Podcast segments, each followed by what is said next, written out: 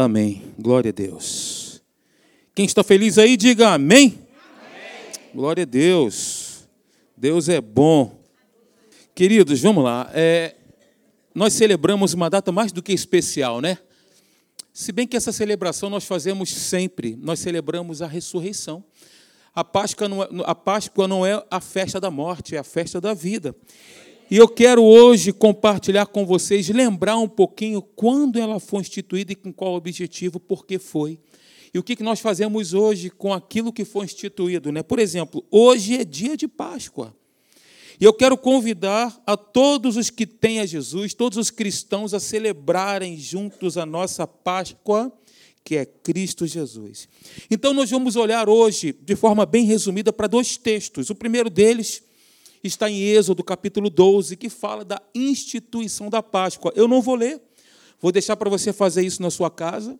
Ler todo o capítulo de Êxodo, capítulo 12, você vai entender ali todo o contexto e também quando Jesus celebrou a Páscoa pela primeira vez com os seus discípulos, que está em Lucas 22. Diga comigo, Êxodo 12 e Lucas 22. Então você vai na sua casa, eu vou dar aqui uma pincelada rápida, mas você vai entender o plano, o projeto, por que foi instituída a Páscoa. Né? Ah, a Páscoa é uma festa judaica e tem a sua origem lá no Egito, em um tempo aproximado de dois mil anos antes da vinda de Jesus, né? antes de Cristo. Então, no Egito, os descendentes de Abraão, de Isaac e até mesmo Jacó, eles chegaram fugindo de um tempo de fome. Vocês lembram disso? Uma fome tremenda. E aí eles chegaram ao Egito. Chegando no Egito, eles foram bem recebidos foram recebidos até de uma forma acolhedora por Faraó. Por quê? Porque José era o segundo homem do Egito. Estou sendo aqui muito mais do que resumido, né? porque o, o tempo aqui está ele urge contra nós. José, ele era o segundo homem no Egito. Então, no Egito, o povo hebreu, ele se multiplicou, ele cresceu, se tornou forte. O povo hebreu se tornou um povo parrudo, um povo forte, mas ainda assim vivia em uma terra estranha, uma terra distante, que era a terra do Egito, onde o Egito, o Egito cultuava vários deuses, era uma cultura completamente diferente da cultura judaica. E se nós voltarmos um pouquinho mais, queridos, na história, nós veremos que o povo, o povo hebreu, ele nasce de uma promessa que Deus havia feito a Abraão. Deus fez uma promessa a Abrão, melhor dizendo, a Abrão, né? e disse para ele o seguinte: Olha, sai da tua tenda, olha para o céu, assim será a sua descendência. Olha para a terra, assim será o número dos teus descendentes. Né? Então, Abrão ele tinha recebido de Deus uma promessa onde o seu povo seria um povo grande, forte, poderoso, habitaria numa terra que mana leite e mel, que é a terra de Canaã, e todas as famílias da terra seriam abençoadas através da descendência de Abraão. Entretanto, queridos, no Egito, aquela descendência de Abraão que vivia a esperança de, uma, um, de um cumprimento, de uma promessa, aquela descendência, aquele povo estava escravizado. Porque haviam duas coisas que estavam acontecendo. Por que, que eles estavam escravizados? Foram recebidos no Egito por Faraó, aliás, por José. José recebeu todo aquele povo, e aí vocês conhecem a história, eu não vou ficar aqui martelando numa história que vocês já conhecem. Só que depois eles foram escravos, estou relembrando, e duas coisas aconteceram. A primeira delas foi a seguinte: morreu José, José faleceu, depois subiu ao trono um faraó que não conhecia o favor de Deus através de José para com aquele povo, não conhecia, desconhecia completamente. Segundo, Faraó sentia que o povo hebreu poderia ser uma ameaça para ele. Por isso, Faraó não mais acolhia os hebreus como hóspedes, como descendentes de José, mas os via como uma ameaça. Queridos, a maneira como respondeu a esta ameaça foi, digo, Faraó, impondo sobre o povo hebreu uma escravidão sem sem piedade. As pessoas O povo hebreu sofria, era escravizado por isso, só que eles tinham uma identidade e sabiam que tinha uma promessa sobre eles, que era uma promessa de um povo grande, um povo que habitaria num lugar seguro. Ao mesmo tempo que esse povo era herdeiro de uma promessa de habitar e possuir uma terra de abundância e ser luz para as nações, eles se viam numa terra completamente escravizados ali. E o povo morria, aquela escravidão toda, todo aquele penar, todo aquele, toda aquela dificuldade. Né? Então, quando o povo hebreu estava escravizado no Egito, não havia a mínima vontade do Egito em libertá-los. E aí nós conhecemos a história, o que acontece? Deus então levanta um libertador chamado Moisés. Moisés estava distante, Moisés estava fugido, e aí Deus aparece para ele na, na sarça ardente e diz para ele: Moisés, eu tenho um plano para você, você será um agente de libertação, você vai ser o libertador do meu povo. E a maneira que Deus vai usar para convencer a Faraó e conceder a vitória ao povo hebreu é uma maneira completamente diferente. Vocês lembram das nove pragas do Egito? Das dez pragas do Egito, vocês lembram? Então, então Deus ele derramou ali sobre o Egito nove pragas. Nove pragas. E na décima praga, quando você lê aqui as pragas, o negócio é violento. Mas quando você vai para a décima praga, a décima praga era a morte dos primogênitos. O que aconteceu então? Uma noite antes do êxodo, que é, seria a saída do povo de Israel daquele lugar, uma noite antes, Deus instituiu a Páscoa em Êxodo capítulo 12. E disse o seguinte: Olha, vocês vão procurar um cordeiro, macho de um ano, e esse cordeiro, ele, vocês vão fazer da seguinte maneira: da seguinte maneira, vocês vão sentar à mesa, vão partir esse cordeiro, vão fritar ele lá, assar né, o cordeiro, e toda a família vai comer esse cordeiro. E com o sangue desse animal, desse cordeiro, macho de um ano, perfeito, vocês vão colocar nos umbrais das portas, ou seja, no caixonete né, das portas. Vocês vão pintar com o sangue do cordeiro. Tudo isso eu quero dizer para vocês que tem um simbolismo. Né? O Antigo Testamento é um vislumbre do Novo Testamento. O Antigo Testamento aponta para o Novo Testamento. A antiga aliança aponta para a nova aliança. Isso traz um simbolismo tremendo. Cordeiro, lembrando o cordeiro que tira o pecado do mundo. Jesus, é, João capítulo 1, versículo 29 diz: João Batista olhou para Jesus e disse: Eis o cordeiro de Deus que tira o pecado do mundo. Então, o cordeiro tipifica Jesus. Quando aquele sangue foi aspergido nos umbrais das portas, o que, que significava? Significava proteção, significava é, separação. Proteção, separação e o que aconteceu? O anjo da morte, diz a Bíblia, ele veio sobre todo o Egito, digo o estado do Egito, inclusive sobre o povo hebreu. As famílias do povo hebreu que não tinham a marca do sangue, elas também seriam atingidas pelo destruidor, pelo anjo da morte. Só que a orientação de Deus foi a seguinte: olha, vocês vão pintar aí os umbrais das portas com sangue, vão buzuntar, está me vendo essa é a palavra que está vindo aqui na minha cabeça. E aí o anjo da morte vai vir e sobre a casa que não estiver com a marca do sangue, vai entrar o anjo da morte e vai levar o primogênito. E assim aconteceu. João capítulo 1, deixa eu passar aqui. Esse era o texto que eu queria ler com vocês, mas já estou aqui na frente. Vamos lá, já falei isso aí também. Olha que legal, hein? Tem até o. Vamos lá? Eis o Cordeiro de Deus que tira o pecado do mundo, já falei o texto. A partir do sacrifício da cruz do Calvário, a partir do sacrifício de Jesus na cruz do Calvário, nós fomos libertos do pecado e da culpa. Então, quase dois mil anos depois, quase dois mil anos depois, Jesus ele foi, como diz aqui o apóstolo Paulo em 1 Coríntios capítulo 5, versículo 7, Cristo é o nosso cordeiro pascal. Ele foi imolado. E nós vamos encontrar o cordeiro celebrando a Páscoa, como eu falei em Lucas capítulo 22. A mensagem é exatamente essa, a mensagem que a partir do sacrifício de Jesus na cruz do Calvário, todos nós aqui fomos libertos do pecado. Romanos capítulo 8, versículo 1 diz que nenhuma condenação há para aqueles que estão em Cristo Jesus. Né? O sangue de Jesus ele nos purifica de todo pecado. Então, a partir do sacrifício do Cordeiro Pascal, Deus ele não olha mais para a humanidade com olhos de destruição.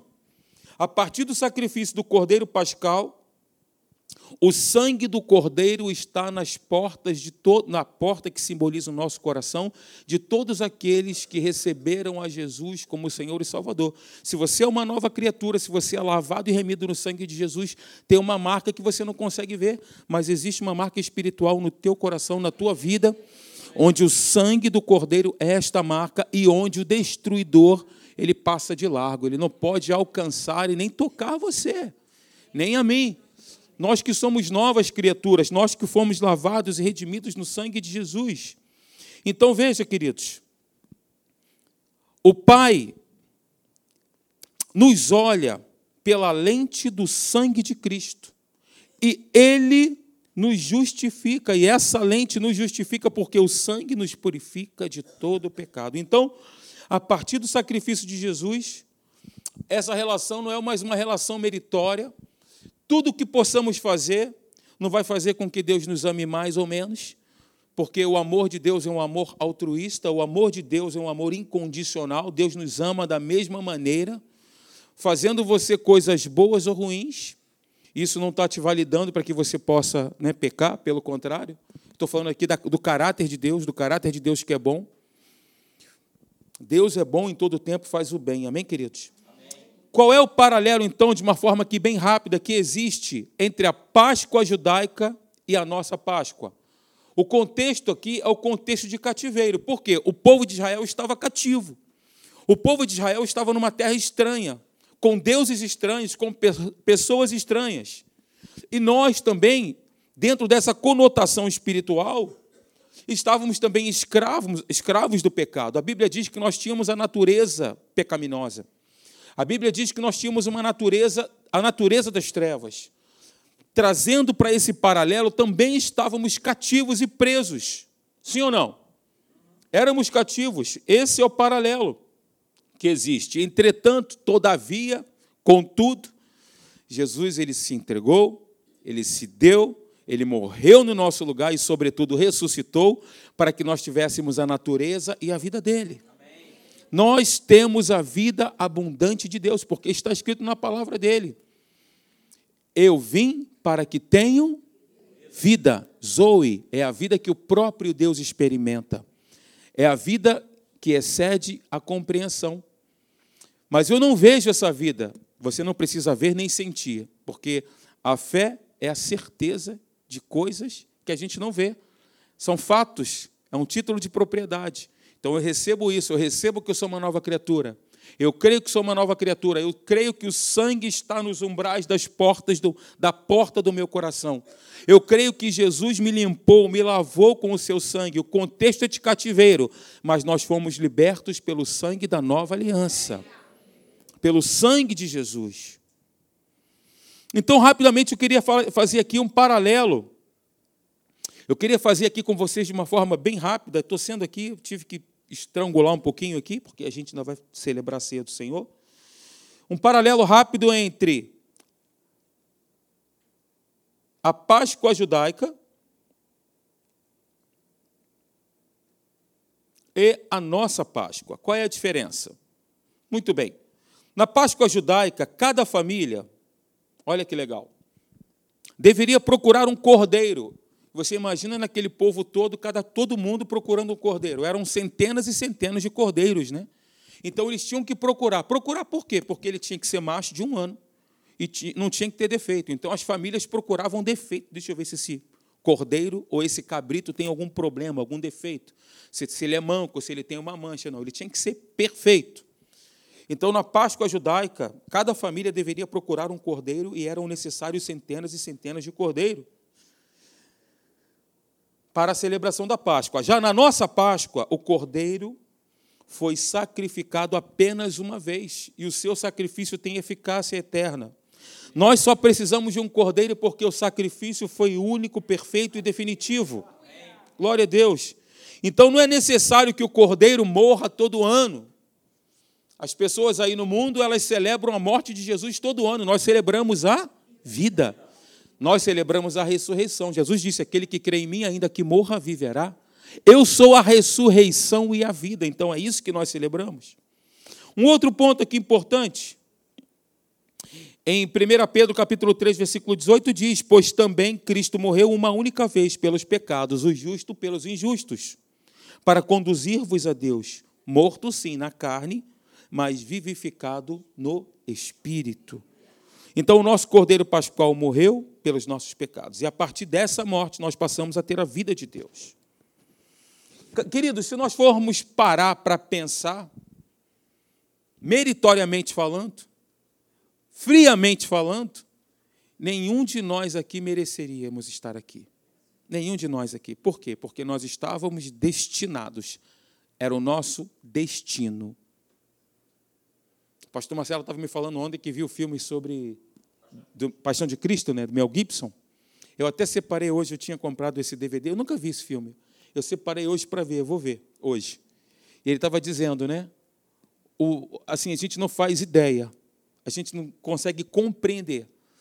O nosso cérebro, as nossas imaginações, que são vastas, né, férteis, a gente não consegue entender o porquê que Deus fez isso. Mas, como diz João capítulo 3, versículo 16, ele deu. Ele entregou. Qual foi o motivo? Qual foi a motivação? O amor dele. Então, como nós temos falado aqui, nós precisamos aprender a buscar Deus por aquilo que Ele é, não por aquilo que Ele pode nos dar. Buscar a face dele, não a mão dele. Deus ele pode nos dar muitas coisas, porque Ele é nosso Pai, Ele já nos garantiu a cura, a provisão, tudo isso garantido. Mas a nossa principal motivação é buscá-lo por aquilo que Ele é. Ele é bom, Ele é amor, Ele é fiel, Ele é justo, ele é um companheiro de todas as horas. Mesmo que eu não esteja vendo, Ele está comigo no banheiro, está comigo no ônibus, está comigo no meu carro. Ele está comigo. Ele é, ele é por nós e não contra nós. Ele é um Deus de perto e não de longe. Como diz aqui, Deus é bom e faz o bem. Amém, queridos? Buscá-lo por aquilo que Ele é. Quantos aqui amam a Jesus? Amém. Glória a Deus. E deve amar mesmo. Devemos amar muito a Ele. Como diz o pastor Hélio, Ele quer nos beijar todo dia, nos abraçar, agarrar a gente. Vem cá, meu filho amado, eu morri por você. Eu me fiz maldito para que você fosse bendito. Eu morri numa cruz no madeiro, tornando-me maldição para que você fosse bênção. Isso para a gente celebrar, queridos, e a gente glorificar muito a Deus. Querido, vamos lá. O sangue do nosso Cordeiro Pascal está, está nos umbrais das portas do nosso coração. Qual é a segunda diferença da nossa Páscoa para a Páscoa judaica? Primeiro ponto, rapidamente, o sangue do cordeiro, ele era aspergido apenas nas casas dos hebreus. E na nossa Páscoa? Na nossa Páscoa, olha que legal. Nós celebramos o fato do sangue do cordeiro ter sido aspergido em prol de toda a humanidade não somente dos domésticos da fé, não somente da gente aqui, mas em prol de toda a humanidade. A humanidade ainda não entendeu, aqueles, obviamente, que não receberam Jesus, não entenderam ainda e não recebem o benefício disso. Nós, graças a Deus, fomos escolhidos e entendemos. Mas o sacrifício de Jesus é um sacrifício único, perfeito e definitivo em prol de toda a humanidade. É isso que a igreja que quer sair para fora, como o pastor Marcelo disse, sair para fora é isso mesmo, uma redundância mesmo. A eclésia, a igreja, ela sai, né? São aqueles que são chamados para fora. É isso que a gente quer fazer, proclamar, tocar a trombeta do evangelho libertador e falar para as pessoas falar para Jesus, para as pessoas que elas são amadas por Deus, que Jesus morreu por elas. Não precisamos inventar nada, irmãos. É falar o simples, falar Jesus morreu por você, você é amado, proclamar libertação aos cativos, proclamar libertação aos cativos, o ano aceitável do Senhor, o ano do jubileu, que é o ano da restituição para as pessoas que estão lá fora e precisam disso. Quantas pessoas você conhece que moram, dos, que são seus vizinhos, que trabalham com você e que não tem esse entendimento, e você, graças a Deus, tem. Quero dizer para você que nós somos agentes de libertação, assim como Moisés foi. Deus levantou Moisés e levanta você também como um libertador, como um agente de libertação, para dizer: olha, Jesus te ama, Ele quer te salvar, Ele quer te libertar, Ele tem planos para você, plano de paz, pensamentos de paz e não de mal, para vos dar o fim que desejais. Tem o texto que está lá em Tito capítulo 2, versículo 11, que fala assim: Porquanto a graça de Deus se manifestou salvador a todos os homens. Qual é a graça de Deus? Jesus, Jesus é a graça de Deus. Ele se manifestou em carne, a Bíblia diz, e foi justificado em espírito ele se manifestou. Então, queridos, o sangue de Jesus hoje, hoje, agora, está nos umbrais do seu coração, daqueles que receberam ao Senhor Jesus como Senhor e Salvador. Qual é a terceira diferença da Páscoa judaica para a nossa Páscoa? Vamos lá. O cordeiro era morto na Páscoa judaica e alimentava a família, e o que sobrava era queimado e ele permanecia morto. Já na nossa Páscoa, nós celebramos a ressurreição do Cordeiro. Ele não está mais morto, ele está vivo, bem vivo, através de você. Ele está em você, representante de Cristo. Nós não celebramos a Páscoa como falei aqui no começo a festa da morte, mas nós celebramos a Páscoa como a festa da vida. E a Bíblia diz que no terceiro dia ele ressuscitou. E a Bíblia também diz que nós estávamos mortos nos nossos delitos e pecados. Como ele ressuscitou o terceiro dia, nós também ressuscitamos com ele. Porque nós estávamos mortos nos nossos delitos e pecados. Hoje nós temos vida e temos em abundância. A nossa esperança, então, queridos, ela se consuma. Júlio, cadê o Julião? A nossa esperança, então, ela se consuma na, na ressurreição, na certeza que o nosso Redentor vive e, por fim, se levantará, como disse Jó. Eu quero aqui ainda finalizar com esse texto em Romanos, capítulo 8, versículo 33, que diz: Quem tentará acusação contra os eleitos de Deus? É Deus quem os justifica. Olha que bacana. Quem os condenará? É Cristo Jesus quem morreu, ou antes quem ressuscitou, o qual está à direita de Deus e também intercede por nós. Eu quero dizer para você que a Bíblia diz que nós estamos assentados em Cristo em lugares celestiais. E a Bíblia diz que Jesus, nós estamos nele, porque o nosso espírito é um com o espírito dele. Nós estamos em Cristo, nós somos os ramos dessa videira. E a Bíblia diz que Cristo está sentado à destra de Deus. Ele está sentado à destra de Deus, ele não está parado fazendo nada, não. Cristo está sentado à destra de Deus, não somente contemplando a terra e todos os seres viventes, mas ele está à destra de Deus, como está escrito, intercedendo por nós. Ah, queridos, nós temos um advogado. Filhinhos, não pequeis se todavia alguém pecar, saiba de uma coisa: nós temos um advogado. Nós temos um advogado que está à destra de Deus intercedendo por nós. Senhor, nós queremos te agradecer por esse privilégio maravilhoso de sermos chamados filhos de Deus.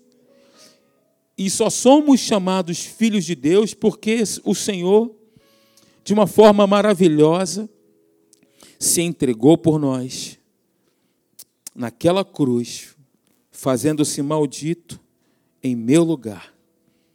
E através desse sacrifício maravilhoso, através desse amor incompreensível, nós podemos hoje ser chamados filhos de Deus.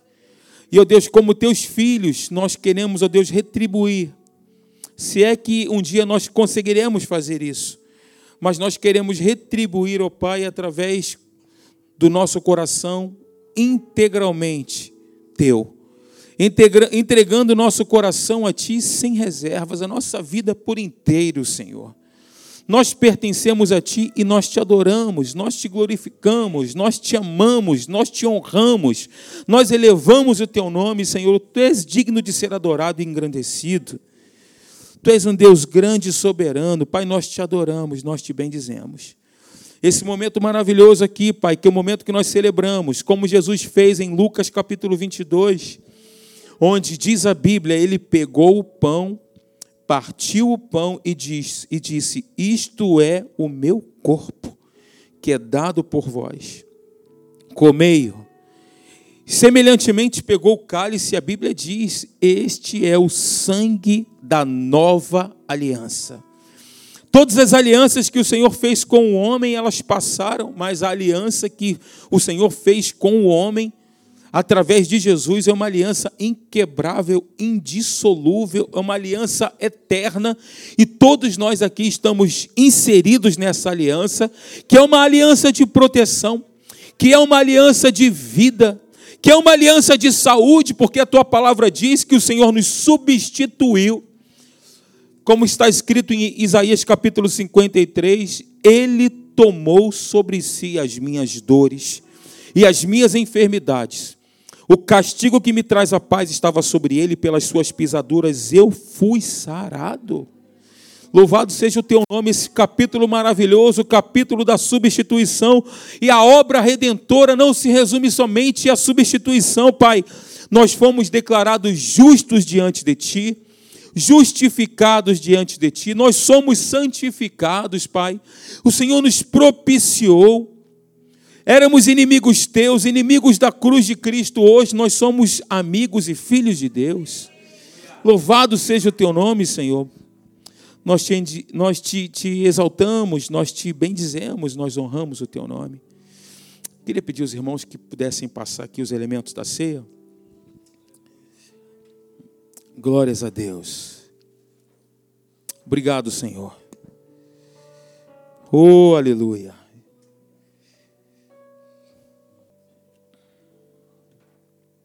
Essa aliança é uma aliança de cura. É uma aliança de cura, um direito garantido na cruz do Calvário. A igreja nasceu da vitória de Jesus na cruz do Calvário. A igreja nasceu da vitória de Jesus na cruz do Calvário. Você é a igreja do Senhor. Nós somos membros do corpo de Cristo, Ele é o cabeça. E como diz aqui no Salmo 119, tem um texto que diz, versículo 50. Salmo 119, versículo 50 diz: o que me consola na minha angústia é isto. A tua palavra me vivifica. Jesus é a palavra viva. João capítulo 1 diz que ele é o Verbo que se fez carne e habitou entre nós, cheio de graça e de verdade. E nós vimos a sua glória, glória como do unigênito do Pai. No Salmo 107, estou falando textos aqui para você que falam da cura que está inserido aí no corpo de Jesus, que está inserido no sacrifício de Jesus. Salmo 107, versículo 20 diz: Enviou-lhes a sua palavra e os sarou, e os livrou do que lhes era mortal. Romanos capítulo 8, versículo 11. Diz que o Espírito de Deus habita em nós. E se de fato o Espírito de Deus, de Cristo, habita em nós, esse mesmo Espírito que ressuscitou a Cristo dentre os mortos, ele vivificará também o nosso corpo mortal. Aleluia. Muito obrigado, Senhor. Vamos ficar de pé. Glória a Deus. Muito obrigado, Senhor, porque a tua palavra diz que o teu corpo é verdadeira comida e o teu sangue é verdadeira bebida. Nós, ó Deus, nos lembramos daquele momento maravilhoso, não com tristeza, não tristes, entristecidos pela tua morte, pelo contrário, Senhor, nós celebramos é a vida. Nós magnificamos o autor e conservador da vida, ele, a ele a glória, a ele a honra, a ele o poder e a majestade. Nós te amamos, Senhor. Nós te amamos, Pai. Obrigado pelo teu sacrifício na cruz. Oh Deus, pela vida que há em nós, Pai. A vida que o mundo não tem, a vida que as pessoas estão procurando e não acham, Pai, que nós possamos ser instrumentos, assim como foi Moisés, para levar para as pessoas esse evangelho libertador. Quantas pessoas estão aqui à nossa volta, Pai, e não sabem disso? Quantas pessoas estão aqui à nossa volta, quem sabe presas a uma depressão, a uma ansiedade, a uma síndrome do pânico, porque não conhecem, porque não saibam, porque não sabem. Mas aqui nós, como igreja do Senhor Jesus, Pai, nós temos esse chamado, o chamado de levar o evangelho libertador para as pessoas que precisam. Pai, alcança as pessoas que moram aqui em Icaraí, liberta esse, essas pessoas que estão aqui, Senhor, que moram nesse bairro Eis-nos aqui, envia-nos a nós, Senhor. Muito obrigado, nós te louvamos pelo pão. Em o nome de Jesus, comamos todos do pão.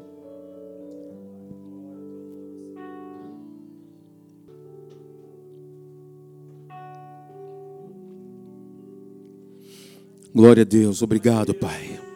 Aleluia, é o sangue da nova aliança. Esse cálice representa o sangue da nova aliança. E existe uma profundidade, Senhor, na aliança, aleluia. Oh Deus, aliança eterna. Quero dizer para você que você é um aliançado, que você está inserido no corpo de Cristo, você faz parte do membro, você é membro do corpo de Cristo, igreja do Senhor Jesus. Igreja do Senhor Jesus, no qual Cristo é o cabeça, esse corpo não é um corpo falido, quebrado, destruído. No corpo de Cristo não pode haver doença. Aleluia. Príncipe da paz, maravilhoso conselheiro, fonte de eternidade, amor, Jesus, Deus Emmanuel, Santo.